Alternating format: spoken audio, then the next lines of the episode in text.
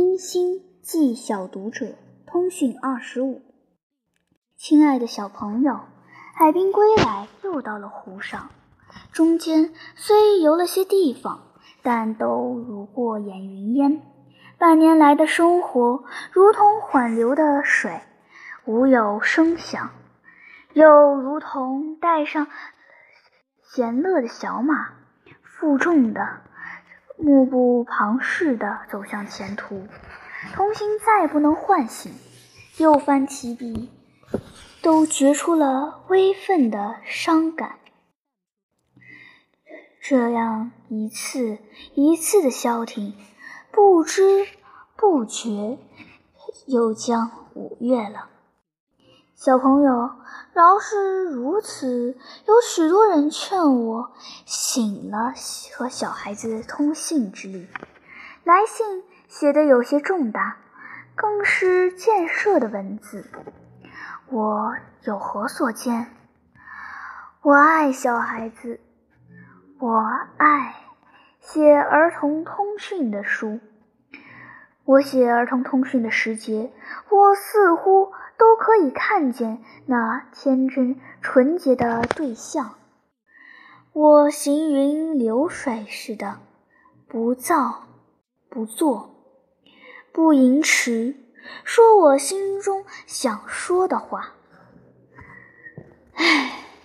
纵使这一切虚无呵，也容我千年而来感慨的力气吧。有时不由得自由的寄托。昨夜梦见堆雪人，今天早晨想要和你们通信。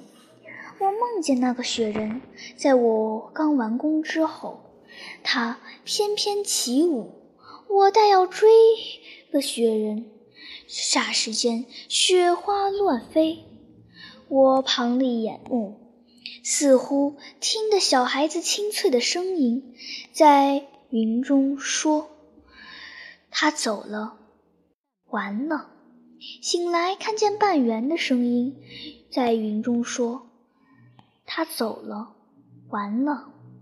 醒来，看见半圆的冷月在云际中亮出，叶上的雨雪洒上亮台，沾着我那所美的头面。我茫然地忆起了一篇旧草的文章，题目是“站着我的头面”。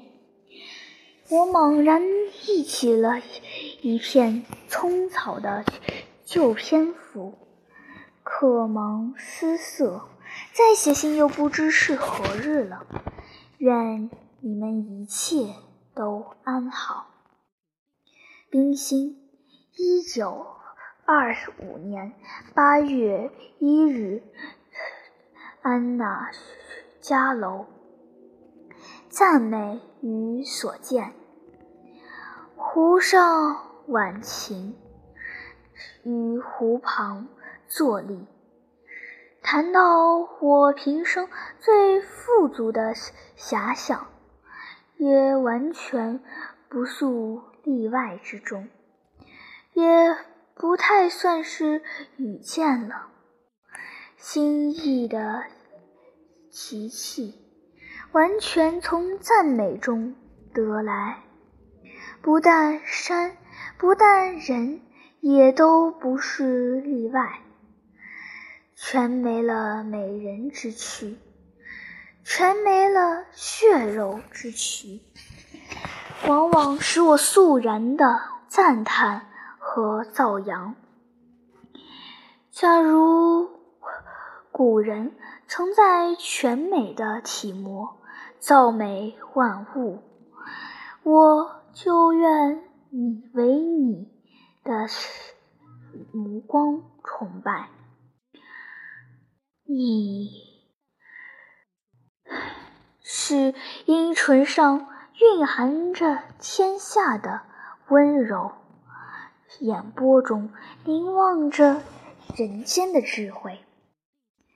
那夜，我在星光中读范，你羽翼翩翩飞到我的舟旁。